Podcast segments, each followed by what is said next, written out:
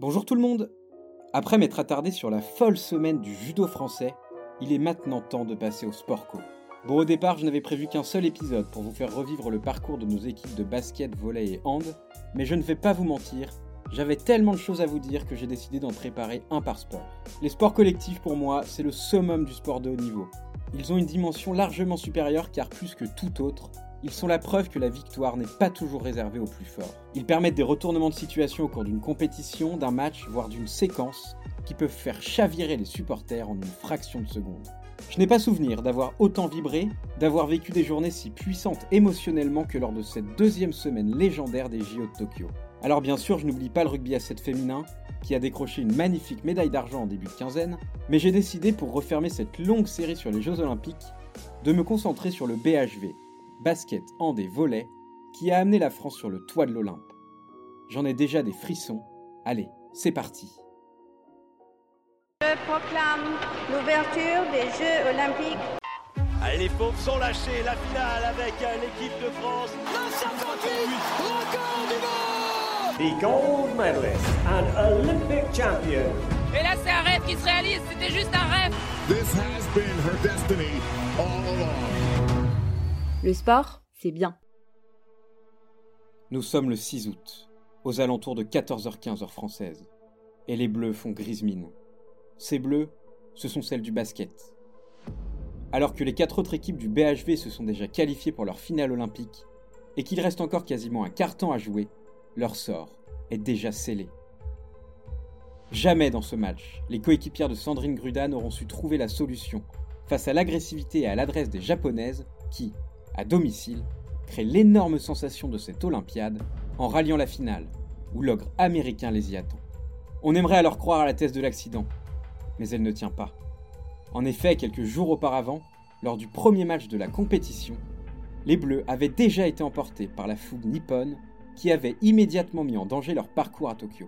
Heureusement, une large victoire face aux Nigérianes, combinée à une défaite de seulement 11 points face aux États-Unis, et les filles de l'éternel coach Valérie Garnier se sont sorties du mauvais pas dans lequel elles s'étaient retrouvées. Une qualif pour les quarts de finale ric-rac donc, en tant que meilleure troisième, mais une qualif quand même. Et pour ces quarts, le tirage réserve un drôle de sort à nos bleus. Car pour rallier les demi et conserver leurs espoirs de médaille, objectif déclaré, c'est sur leur bête noire espagnole qu'elles vont devoir passer. Toujours au top, malgré leur star vieillissante, Alba Torrens et Laia Palao, 73 ans à L2, les Hispaniques ont pris la mauvaise habitude de bloquer le chemin des Françaises ces dernières années, puisqu'il faut remonter à 2015 pour trouver trace d'une victoire bleue en compétition internationale face à leurs voisines. Dénuées de certitude depuis le début de leur campagne à Tokyo, malgré une médaille d'argent glanée à l'Euro quelques semaines plus tôt, les Françaises n'ont pas besoin de motivation supplémentaire. Espagne-France au basket, que ce soit chez les femmes ou chez les hommes, c'est un PSG-OM au foot, un grand classique où l'on sait que personne ne lâchera quoi que ce soit pendant 40 minutes.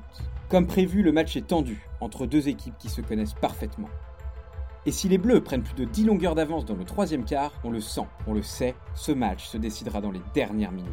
Ne menant plus que d'un point face aux Diablesses espagnoles qui ont retrouvé leur adresse meurtrière, qui les fuyait depuis le début du match, les filles de Valérie Garnier récupèrent la balle à 43 secondes de la fin pour se mettre à l'abri. La possession débute mal, les Françaises ne parviennent pas à pénétrer, elles multiplient les passes, et c'est finalement, au bout du bout des 24 secondes, d'une possession aussi cafouillée que peu académique, que Marine Johannes, l'éternel espoir français, parvient à shooter au buzzer et à marquer avec la planche après une pénétration des plus laborieuses.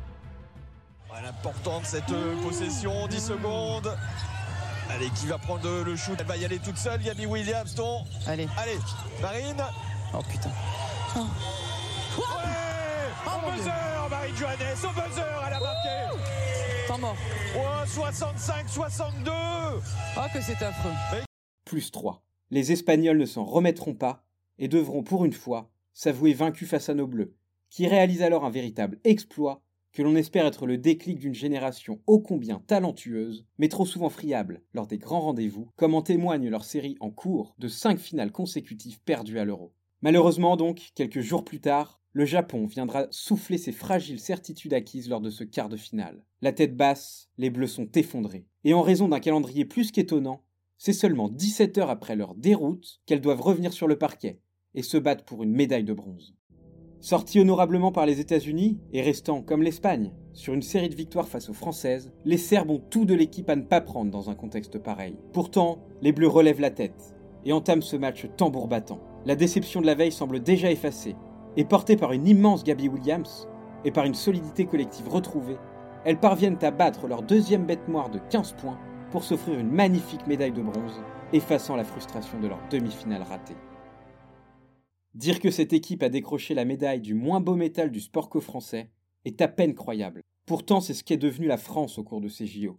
Une nation capable de rivaliser avec les meilleures équipes dans tous les sports. Et les garçons du basket en sont sans doute la plus belle illustration. Au basket, filles et garçons ont finalement pas mal de points communs. Des individualités fortes, une continuité certaine des résultats depuis une dizaine d'années, mais à chaque fois, un petit quelque chose qui manque au moment de conclure. Le mondial 2019 des garçons, leur dernière compétition, en est le parfait exemple. Capable de terrasser la référence américaine en quart, avant de s'effondrer en demi face à la supposée plus faible Argentine. Bien qu'irréguliers, ils ont montré au cours de ce mondial qu'ils pouvaient battre tout le monde, y compris les États-Unis. Et ça tombe bien, puisque c'est justement face aux hommes de Greg Popovich que l'épopée des Bleus débute à Tokyo. Le coach américain, légende de la NBA et entraîneur pendant quasiment 20 ans d'un certain Tony Parker, le clame alors haut et fort. Cela fait deux ans qu'il pense à prendre sa revanche sur la France. Et son équipe américaine est autrement plus talentueuse que celle alignée en 2019. Les superstars Kevin Durant et Damien Lillard, entourés des champions NBA Chris Middleton et Drew Holiday, ou du finaliste Devin Booker, c'est une véritable armada qui se dresse face aux Bleus. Mais la donne a changé. L'époque de la Dream Team 92 et de toutes celles qui ont succédé est révolue. Les Bleus n'ont plus peur des États-Unis. Evan Fournier, Rudy Gobert ou Nicolas Batum jouent toute l'année face à ces joueurs, et ce depuis pas mal de temps. Nando De Colo, lui, est une référence absolue du basket européen. En bref, américain ou pas, même pas peur. Et ce premier match débute fort. Bien décidés à marquer leur territoire, les USA attaquent vite, shootent bien, défendent dur et prennent de l'avance. Mais les Bleus restent calmes, sûrs de leur force et grappillent petit à petit leur retard. Mieux que ça, à l'issue d'un troisième quart dominé de la tête et des épaules, 25-11, ils passent devant de 6 points. Le quatrième quart sera un chassé-croisé assez insoutenable, malgré l'enjeu finalement assez limité du résultat, et verra les Bleus sortir vainqueurs une nouvelle fois de leur duel face aux Américains. C'est alors la première fois que les US perdent deux matchs consécutifs face à la même équipe en compétition officielle. C'est vous dire l'ampleur de la performance des hommes de Vincent Collet.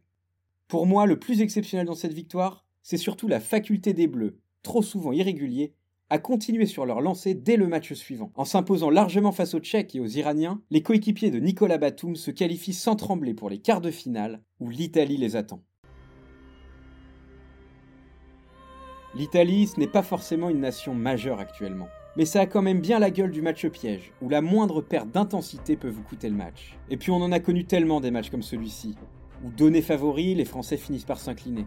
Alors que les Bleus maîtrisent le match, on a bien cru revivre un scénario qu'on commence à connaître par cœur, qui fait la joie de la Fédération française de la loose, lorsqu'au cours du quatrième carton, mené de 9 points 4 minutes auparavant, les Italiens réalisent à 6 minutes de la fin du match 66 partout. Le match se tend alors. Les mains sont moites, chaque passe est contesté, chaque tir est compliqué. Le ballon semble n'avoir jamais pesé aussi lourd. Et après des échanges de paniers, le tableau d'affichage indique 73 partout, et il reste 2 minutes 30 à jouer. On se remet alors à penser au money time catastrophique des années 2000 et 2010, qui ont tant de fois brisé nos rêves, à ces moments où nos bleus ont failli au pire moment. Mais l'équipe de France a bien changé. Sans trembler, les bleus resserrent la défense, plantent des 3 points au bon moment pour achever les derniers espoirs transalpins. 84-75 score final, direction les demi.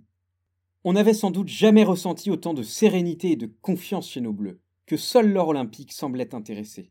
Mais avant cela, en demi-finale, c'est justement l'équipe la plus en confiance que l'on s'apprête à affronter. La Slovénie est au sommet de son art, emmenée par le prodige mondial Luka Doncic, qui a seulement 21 ans, n'a jamais perdu avec sa sélection en 17 matchs, remportant notamment à 18 ans le premier euro auquel il participait. Mieux que ça, quelques jours auparavant, en plantant 48 points, deuxième perf de tous les temps lors de son premier match aux Jeux Olympiques, il est entré par la grande porte dans l'Olympisme.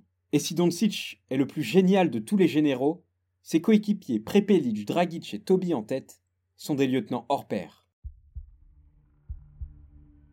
Le match démarre exactement comme on l'avait craint. Imposant leur rythme supersonique, Indéfendables sur pick and roll, Doncic et Toby font vivre un véritable calvaire à la meilleure défense de la compétition qui subit les assauts slovènes. Menés de 8 points, les Bleus reviennent au courage 27-29 à la fin du premier quart et font jeu égal dans le deuxième, arrivant enfin à réduire le rythme diabolique du match. 42-44 à la mi-temps. Avec un Doncic au top, une adresse française pas vraiment au rendez-vous, on se dit que c'est un moindre mal. Et le retour des vestiaires nous donne raison. Grâce à notre duo de feu Fournier-De Colo, au travail de sap défensif de Louaou Cabarro, Batum et Gobert, on passe devant pour mener de 6 points à l'entame des 10 dernières minutes de jeu. Malgré ce petit break d'avance, on sent bien que rien n'est fait.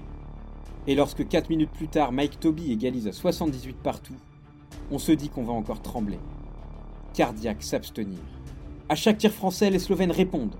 4 points de Dokolo donnent un petit matelas d'avance au bleu, bien vite réduit par un 3 points de Prepelic. Fournier y va aussi de son shoot à 3 points, mais Doncic lui répond.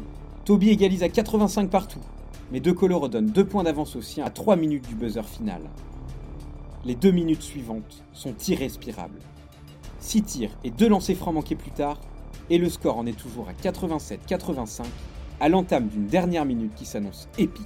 C'est le moment que choisit Rudy Gobert pour capter un énième rebond défensif et, quelques secondes plus tard, servir Louaou Cabarro à 3 points. Bingo 90-85 plus 5. Le plus dur semble fait. Encore plus lorsque Prepelic ne convertit qu'un lancer franc sur deux et que la France récupère la balle à 50 secondes du buzzer final.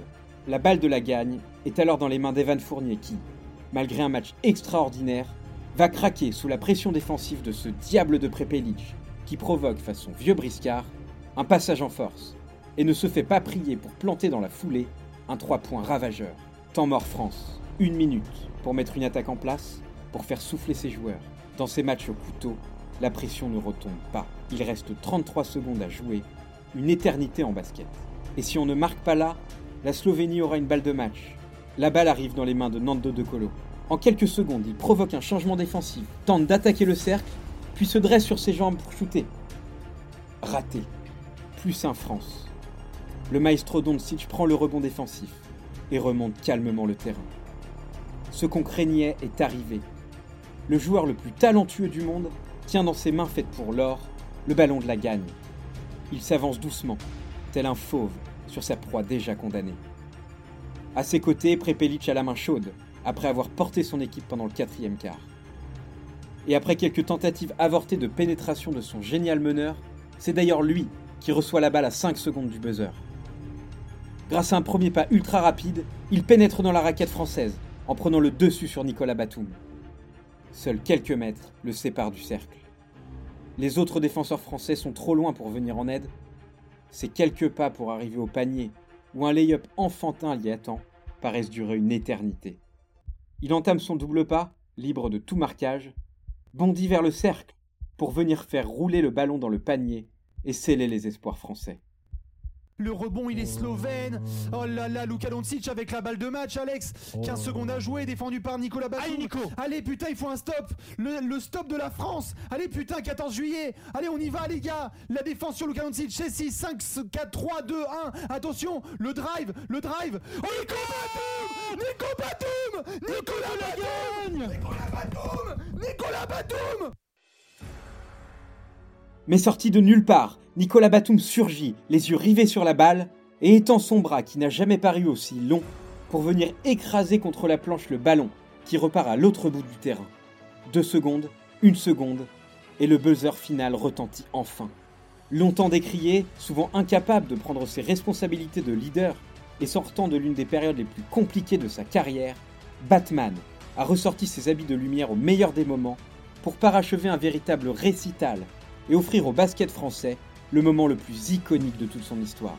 Le banc français exulte, Fournier et Gobert se tombent dans les bras, Nando De Colo fond en larmes, pendant que notre héros du soir va consoler Luka Doncic, auteur d'un match gargantuesque de 16 points, 10 rebonds et surtout 18 passes décisives, record des Jeux Olympiques.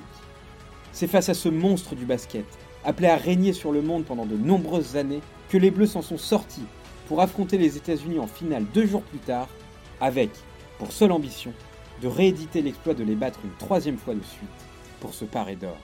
Au contact tout au long du match, ils devront finalement s'incliner face aux US, porté par un Kevin Durant stratosphérique et par une densité physique avec laquelle il fut dur de rivaliser. Les Bleus ont eu des balles d'égalisation dans la dernière minute et n'ont jamais été si près de décrocher le titre suprême. Mais les larmes de Rudy Gobert à la fin du match laisseront vite place à la joie d'avoir porté cette équipe jusqu'en finale, à la fierté d'avoir prouvé que la France était aujourd'hui clairement la deuxième nation mondiale, et à l'espoir de battre un jour cet épouvantail américain qui n'a jamais paru aussi proche.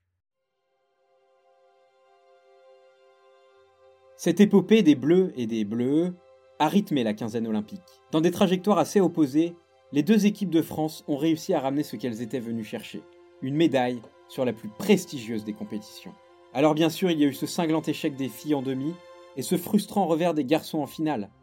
Mais elles et ils auront porté haut le drapeau français sur les parquets tokyoïtes. Et honnêtement, ça donne déjà très très envie d'être à Paris en 2024.